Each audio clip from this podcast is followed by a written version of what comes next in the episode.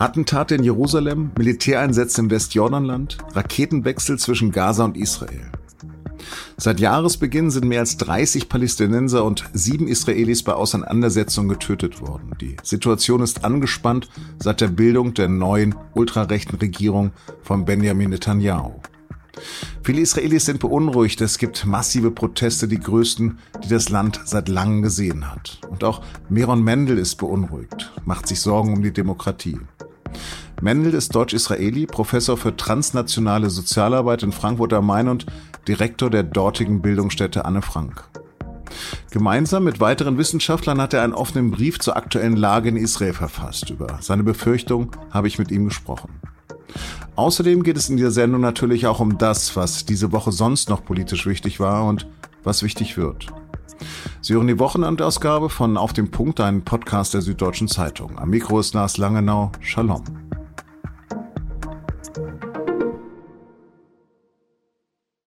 Benjamin Netanyahu und Israel führen seit 1996 eine komplizierte On-Off-Beziehung. Insgesamt sechsmal war Bibi, so wird Netanyahu in Israel auch genannt, schon Premier. Aktuell ist er es wieder. Mitte Dezember hat er die rechteste Regierung gebildet, die es im modernen Israel je gab. Netanyahus rechtskonservative Likud-Partei koaliert mit religiösen Fundamentalisten und rechtsextremen Nationalisten. Es wurden Leute zu Ministern, mit denen sich Netanyahu noch für einigen Jahren nicht mal fotografieren lassen wollte, so radikal sind sie. Jetzt aber sitzen sie zusammen in einer Regierung und wollen tiefgreifende Veränderungen durchsetzen. So sollen die Siedlungen im besetzten Westjordanland weiter ausgebaut werden, für Terroristen soll die Todesstrafe gelten, die Gewaltenteilung soll ausgehebelt werden und damit auch Verfahren gegen Netanyahu wegen Korruption. Seit Wochen demonstrieren deshalb Hunderttausende gegen die Regierung wie hier Ende Januar in Jerusalem, als Demonstrierende singen, ich habe kein anderes Land. Sie demonstrieren, obwohl es vergangene Woche schreckliche Anschläge gab. Sieben Israelis wurden getötet, weitere verletzt. Alles in allem also eine hochexplosive Situation. Vor allem gegen die geplanten Veränderungen im Justizsystem haben jetzt auch 40 Wissenschaftlerinnen und Wissenschaftler aus dem deutschsprachigen Raum einen offenen Brief verfasst. Sie solidarisieren sich mit einem Aufruf von israelischen Intellektuellen mit ähnlichem Tenor. Initiiert wurde das Schreiben vom Direktor der Bildungsstätte Anne Frank in Frankfurt am Main, Meron Mendel. Und mit ihm habe ich Freitagvormittag über die Vorhaben von Netanyahus Regierung gesprochen. Herr Mendel, was juckt es die israelische Regierung, wenn Wissenschaftler in Deutschland einen offenen Brief an sie formulieren? Vermutlich nicht viel. Es, äh, es war die, die Idee kam aber eigentlich nicht äh, hier in Deutschland, sondern aus der Kollegin in Israel, die gerade äh, sich, kann man also sagen, äh, ziemlich alleine fühlen und äh, das Gefühl haben, sie brauchen die Unterstützung von denjenigen, mit denen sie in Kontakt auf der westlichen Welt. Und deswegen haben sich mir letzte Woche einige langjährige Freunde und Kollegen angerufen und gefragt, was, was macht äh, was macht ihr hier in Deutschland, wenn wir in Israel diese Kampf führen? Und dann sind wir auf die Idee gekommen, einfach diese Unterstützungsbrief. Ich glaube, das wird nicht äh, sofort die israelische Regierung zur Bewegung bringen, aber dass äh, diese Awareness hier in der deutschen Gesellschaft, das was in Israel gerade passiert, nicht einfach eine neue Gesetz oder wieder eine, die, die klassische nationalistische Politik der Netanyahu, die, wie wir in den letzten 20 Jahren gesehen haben, sondern was Grundlegendes anders passiert, nämlich, dass die israelische Demokratie praktisch ausgehöhlt wird. Äh, diese, äh, diese Erkenntnis ist gerade sehr, sehr wichtig und letztendlich sollte dazu führen, dass in der westlichen Welt unter den Freunden von Israel und Deutschland zählt zu eines der wichtigsten Freunde Israels, doch eine klare Worte gefunden werden, die hoffentlich die, die israelische innere, innere Proteste, die gerade immer stärker werden, unterstützt. Also nochmal ganz konkret, es geht um Solidarität und Sie beklagen, dass Israel praktisch keine Demokratie mehr wäre, wenn sich die Regierung mit ihren Plänen durchsetzt. Habe ich das richtig verstanden? Also die, die Frage ist, wie man De Demokratie definiert. Also kann man definitiv sagen, Israel wird keine liberale Demokratie, wie wir sie seit 75 Jahren kennen. Israel wird eine Art von Mehrheitsdemokratie, eine Demokratie, die man, man nennt das in der, unter Politikwissenschaftlern illiberale Demokratie oder defekte Demokratie, in dem die, die Regierung, die die Mehrheit hat, kann praktisch uneingeschränkt äh, seine Politik machen. Äh, die, die Gewalteinteilung, die wir ihn kennen, wird nicht mehr existiert. Die, der Schutz von Menschenrechte, Bürgerrechte ist nicht mehr garantiert.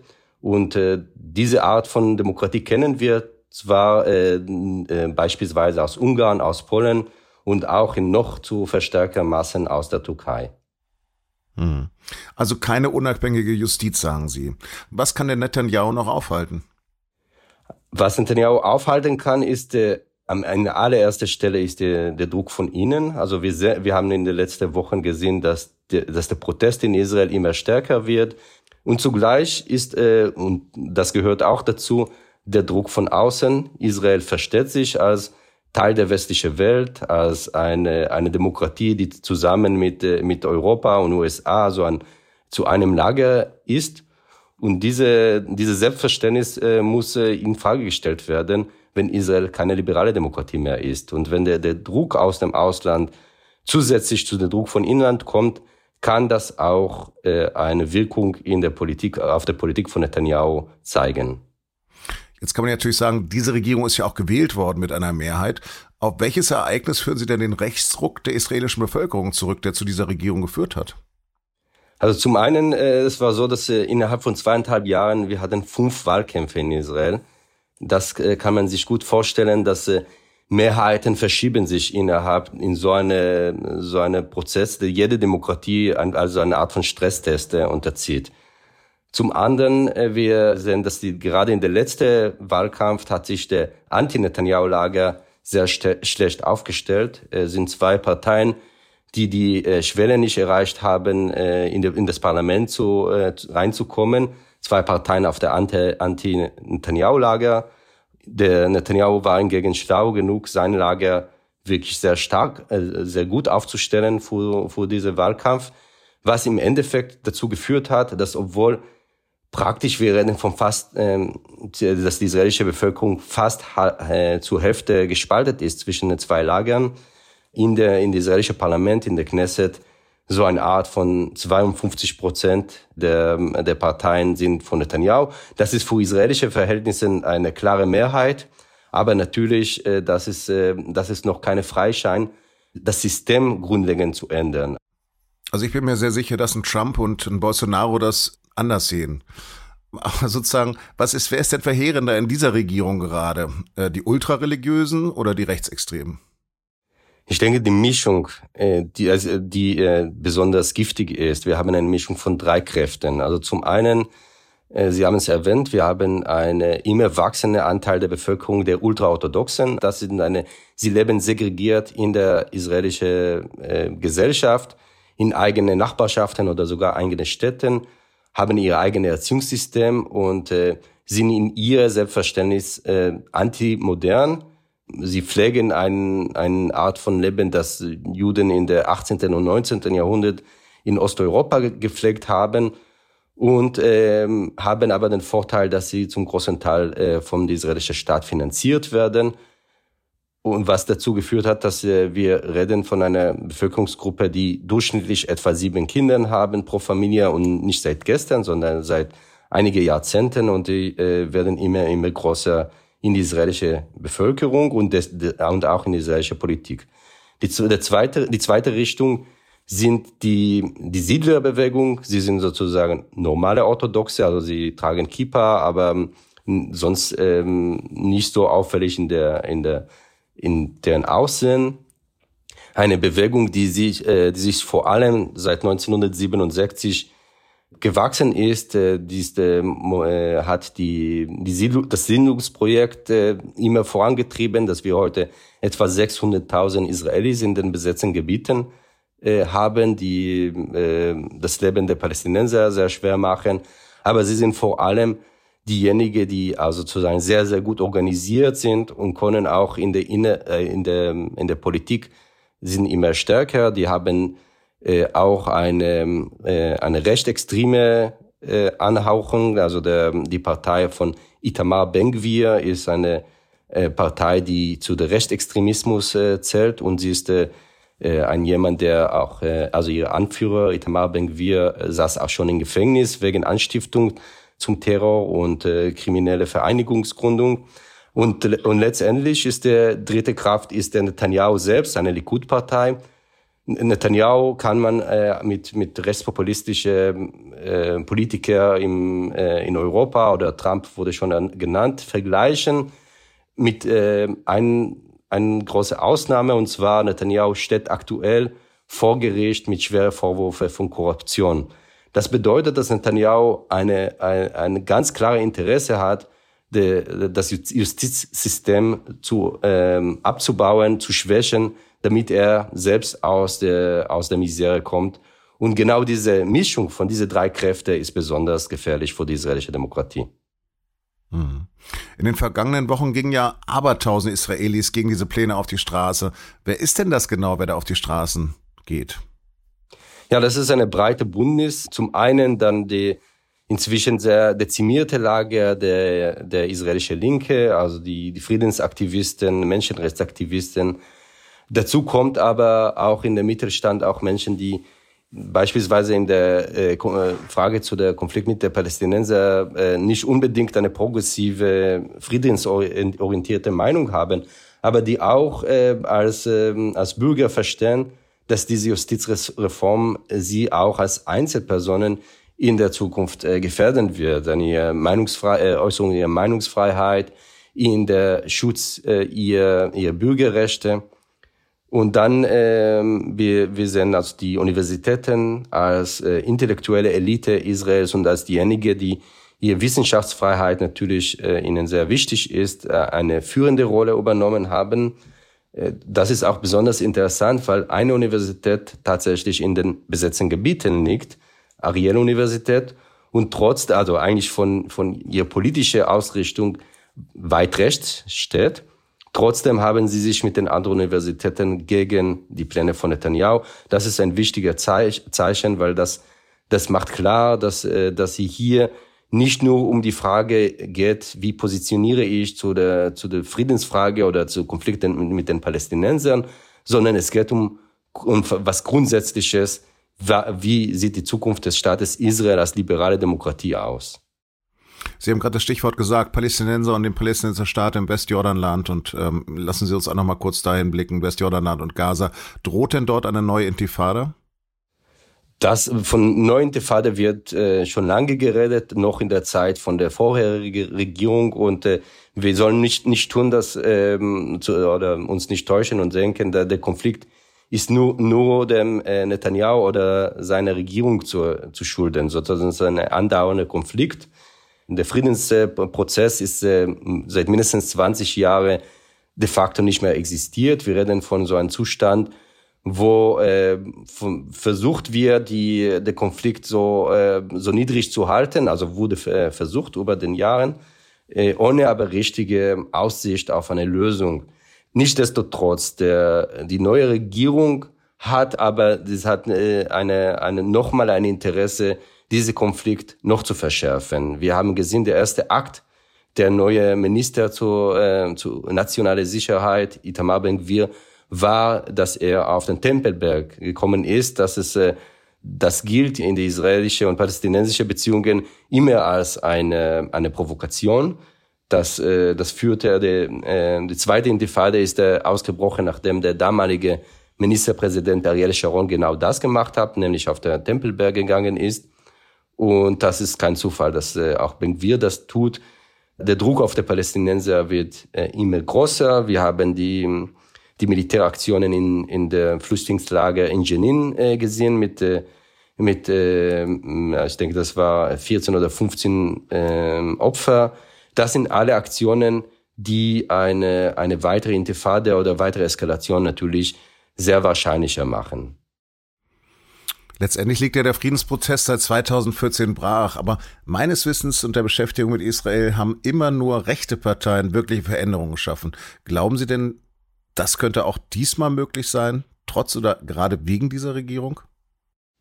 Ja, die Frage, wie man rechte Parteien äh, definiert. Also beispielsweise die Likud-Partei äh, vor, vor 15 Jahren oder vor 10 Jahren ist mit der heutigen Likud-Partei nicht zu vergleichen.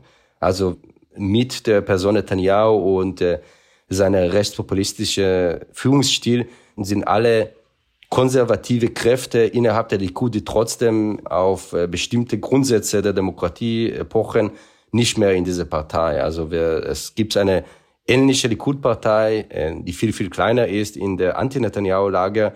Das sind sozusagen diejenigen, die aus dem Likud ausgestiegen sind, nicht weil sie in deren äh, Überzeugung, was der Hardliner gegen Palästinenser angeht, da, da eine Änderung stattgefunden hat, sondern vielmehr, weil sie mit dieser, mit dieser Führungsstil und mit äh, der Art der und Weise, wie der Netanyahu äh, regiert, irritiert sind.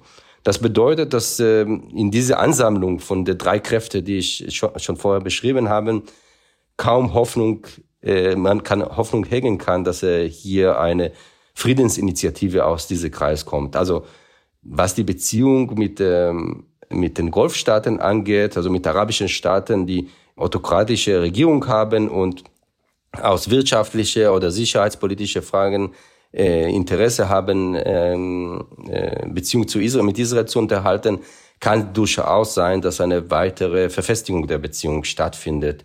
Also der, äh, eine Fortsetzung der Abraham Accords, das wir schon in der vorherigen Netanyahu-Regierung gesehen haben. Was die Situation mit den Palästinensern angeht, da kann man, ich denke, berechtigterweise äh, pessimistisch äh, eingestellt sein. US-Außenminister Anthony Blinken hat gerade diese Woche Israel besucht und er hat an der Zwei-Staaten-Lösung festgehalten. Mir ist irgendwie klar, dass man davon noch sehr, sehr weit entfernt ist. Sie arbeiten in vielen Friedensinitiativen mit. Ist das nicht völlig frustrierend oder gibt es da auch Lichtblicke? Ja, also mit der Zwei-Staaten-Lösung ist, äh, ist natürlich so eine Sache. Also die, man, äh, man bedauert, dass, äh, dass diese Lösung äh, eigentlich äh, immer in die Ferne rückt. Das ist aber kein Naturgesetz. Also das war eine Politik der mehrere Regio israelische Regierungen, die den, äh, vor allem die Siedlungen in Westbank vorangetrieben haben. Und heutzutage ist tatsächlich so, der, wenn 600.000 israelische jüdische Staatsbürger innerhalb der palästinensischen Gebiete leben, äh, dann äh, ist eine, eine de facto eine, eine Zwei-Staaten-Lösung äh, sehr, sehr unwahrscheinlich. Sie haben gefragt zu, äh, zu meiner Arbeit. Natürlich bin ich zutiefst äh, frustriert und traurig, dass, äh, dass eigentlich die, die plausibelste und, äh, und äh, vernünftigste Lösung diese, dieses Konflikt immer in, der, in die Ferne rückt. Also das, ähm, das sah in den 90er Jahren, als ich dann auch noch in Israel gelebt habe und äh, in der Friedensbewegung in Israel aktiv war, ganz anders aus. Wir, ich bin zur, zur Armee gegangen, äh, eine Woche nachdem der damalige Ministerpräsident Yitzhak Rabin ermordet wurde. Und das, das war auf jeden Fall eine sehr entscheidende Zeitpunkt, weil bis, bis dato hat man das Gefühl, das kommt immer weiter voran, trotz der Widerstände aus der beide extreme Lager, also die radikale Palästinenser und äh, rechte Israelis. Und ab, dem, ab diesem Zeitpunkt, wir erleben mit einige Versuche, das irgendwie noch wieder den Friedensprozess auf den Weg zu bringen, aber wir erleben eigentlich nur eine Abwärtsspirale. Also dass der, der Konflikt wird immer vehementer geführt und die, ja, eine, Hoff, eine Hoffnung immer in die Ferne rückt. Mhm. Rabin wurde von einem jüdischen Rechtsextremisten ähm, ermordet, müssen wir vielleicht noch dazu sagen. Meine letzte Frage. Die Existenz Israels ist nach der Shoah Teil der deutschen Staatsräson. Für Deutsche ist es ja immer schwierig, sich der israelischen Politik, ähm, sich dazu positionieren. Wie sollte sich denn Berlin Ihrer Meinung nach zu dieser Regierung verhalten? Ja, da muss man wirklich die, die Frage stellen, was bedeutet Freundschaft mit Israel? Also wir können das, wenn man so will, äh, übertragen in eine äh, Freundschaft äh, in der, in der, zwischen zwei Menschen. Also bin ich mit jemandem befreundet, weil ich ihm immer sage, wie, wie gut du aussiehst und äh, wie schlau du bist. Oder als, als gute Freund bin ich auch jemand in der Lage zu sagen, ja, du hast gerade angefangen zu rauchen, das äh, schadet deine Gesundheit. Das sage ich dir das als Freund. Und das übertragen kann man auch auf die, äh, auf die Beziehung dieser zwei, äh, zwei Staaten. Also es ist nicht nur, Sie haben den äh, Holocaust erwähnt, das ist sicherlich ein Punkt, der, der, der beide Staaten verbindet. Aber seit, äh, seit der Gründung äh, der Bundesrepublik und Israel gibt es noch was, das uns verbindet nämlich die liberale Demokratie, also das, das äh, eine, ein Verständnis, wie wir dann in, in, eine, in der westlichen Welt als, äh, als Länder für, ähm, für eine offene Gesellschaft äh, zusammentreten. Und wenn Israel das verliert, wenn das nicht mehr existiert, dann ist eine, ein wesentlicher Teil der, was Deutschland und Israel verbindet, geht verloren. Und deswegen, ich sehe das als Akt der Solidarität mit Israel, als, als Akt der Freundschaft, wenn der, wenn der deutsche Kanzler den, äh, den israelischen Ministerpräsident sagt, wir, wir sind sehr besorgt äh, mit dieser Entwicklungen, mit, dieser, äh, mit diesen geplan geplanten Reformen. Und das wird auch in Zukunft die deutsch-israelische Beziehungen gefährden oder beziehungsweise beeinträchtigen. Und wenn man das auch nutzt, das wäre, das ist nicht nur eine, eine deutsche Interesse, das ist im allererste ein Interesse der israelischen Gesellschaft. Herr Mendel, haben Sie vielen, vielen Dank für Ihre Zeit und für das tolle Gespräch. Sehr gerne. Das hört sich alles nicht gut an. Immerhin aber sieht Miron Mendel einen Lichtblick in den Protesten gegen die Pläne der Regierung Netanyahu. Ich habe Ihnen den offenen Brief der deutschen Wissenschaftler in den Shownotes verlinkt.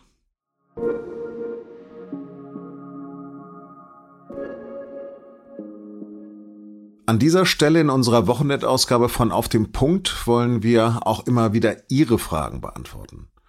Wir hatten in den vergangenen Wochen mehrfach dieselben Nachfrage in unserem Postfach, ob es eigentlich in der SZ auch gegenteilige Meinung zu den Waffenlieferungen in die Ukraine gibt, speziell bei den Kampfpanzern. Also Meinungen, die sagen, dass man sie nicht liefern sollte.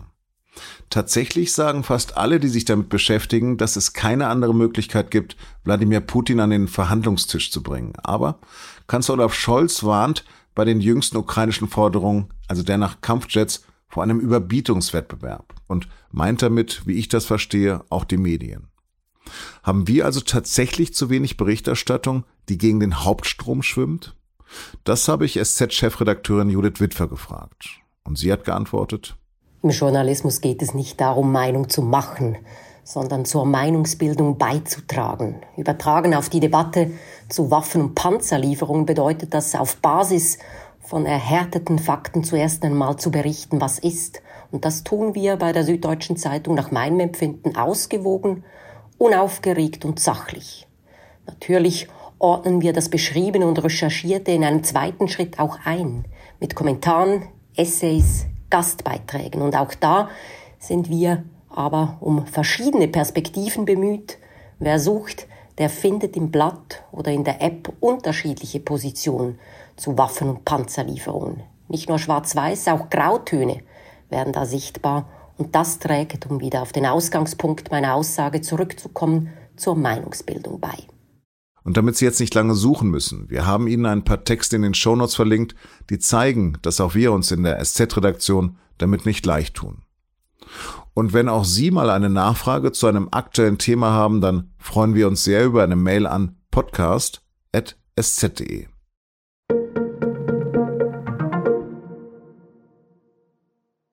Und jetzt noch Nachrichten, die diese Woche auch wichtig waren. Starten wir mit einer Meldung von Montag. Da wurde US-Präsident Joe Biden gefragt, ob er gedenke, amerikanische Kampfjets in die Ukraine zu schicken. Er hat darauf gesagt, gar nicht so selbstverständlich diese kurze, eindeutige Antwort. Schließlich überlegt gerade zum Beispiel Polen, Kampfjets zu liefern. Und auch der französische Präsident Macron hat das nicht völlig ausgeschlossen. Scholz aber bislang schon. Bundesinnenministerin Nancy Faeser will Spitzenkandidatin der SPD in Hessen werden. Nachdem die SZ am Dienstag bereits darüber berichtet hat, hat sie das am Donnerstag dann auch offiziell bekannt gegeben. In Hessen wird am 8. Oktober ein neuer Landtag gewählt. Wenn Feser die Wahl gewinnt, will sie als Ministerpräsidentin nach Wiesbaden gehen. Allerdings auch nur dann. Wenn sie die Wahl verliert, will sie Innenministerin bleiben. Politiker von FDP und Grünen sind nicht besonders begeistert von dieser Doppelstrategie. Und die oppositionelle CDU fordert, dass Feser wegen ihrer Ambitionen in Hessen sofort ihren Posten im Kabinett aufgeben soll. Amt und Spitzenkandidatur sei nicht vereinbar. Feser aber meint, es ist eine demokratische Selbstverständlichkeit, aus dem Amt heraus zu kandidieren. Und das mache ich ebenso, wie Herr Scholz es damals als Finanzminister gemacht hat, Frau Merkel aus dem Amt der Bundeskanzlerin heraus oder Herr Laschet, der damals Ministerpräsident war. Und im Übrigen wird es auch mein äh, Mitkonkurrent, der hessische Ministerpräsident, so tun. In Frankreich haben am Dienstag wieder Zehntausende Streikende das öffentliche Leben lahmgelegt.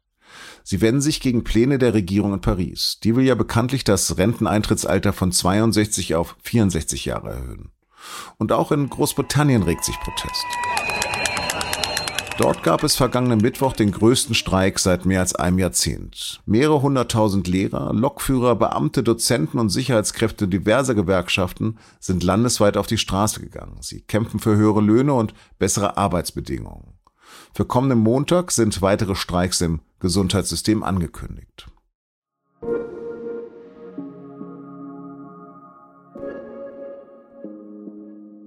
Und das führt uns zur kommenden Woche. Was da sonst noch wichtig wird, das weiß mein Kollege Leonardo Kahn. Was steht denn an, Leo? Ganz wichtig, die Abgeordnetenwahl in Berlin am Sonntag in einer Woche, am 12. Februar. Die Wahl wird ja wiederholt, weil es im September 2021 teilweise zu chaotischen Zuständen gekommen ist und nicht jeder und jede Stimme bis 18 Uhr abgeben konnte. Und wie sehen da die Wahlprognosen aus? Die CDU hat zum Beispiel im Vergleich zur vorigen Wahl zugelegt, was auch mit der Debatte rund um die Gewalt in der Silvesternacht zusammenhängen könnte. Die liegen in Umfragen gerade mit 25 Prozent vorn. Im Vergleich dazu sieht es aber nicht so aus, als ob sich die regierenden Parteien verbessern könnten. SPD, Grüne und Linke erreichten laut aktuellen Umfragen alle weniger Stimmen als vor anderthalb Jahren. Es ist also völlig offen, ob sich der rot-rot-grüne Senat der regierenden Bürgermeisterin Franziska Von der SPD halten kann. Und was wird sonst noch wichtig? Mittwoch wird in München der Wirecard-Prozess fortgesetzt und spätestens ab Donnerstag wird da wahrscheinlich auch Markus Braun aussagen, der ehemalige Vorstandschef von Wirecard. Wer weiterhin fehlt, ist natürlich sein Ex-Vorstandskollege Jan Masalek. Der ist ja seit der Insolvenz von Wirecard 2020 auf der Flucht. Wer Braun und Masalek nicht kennt, dem empfehle ich unseren Podcast zum Thema, der heißt Wirecard 1,9 Milliarden Lügen. Vielen Dank, Leo.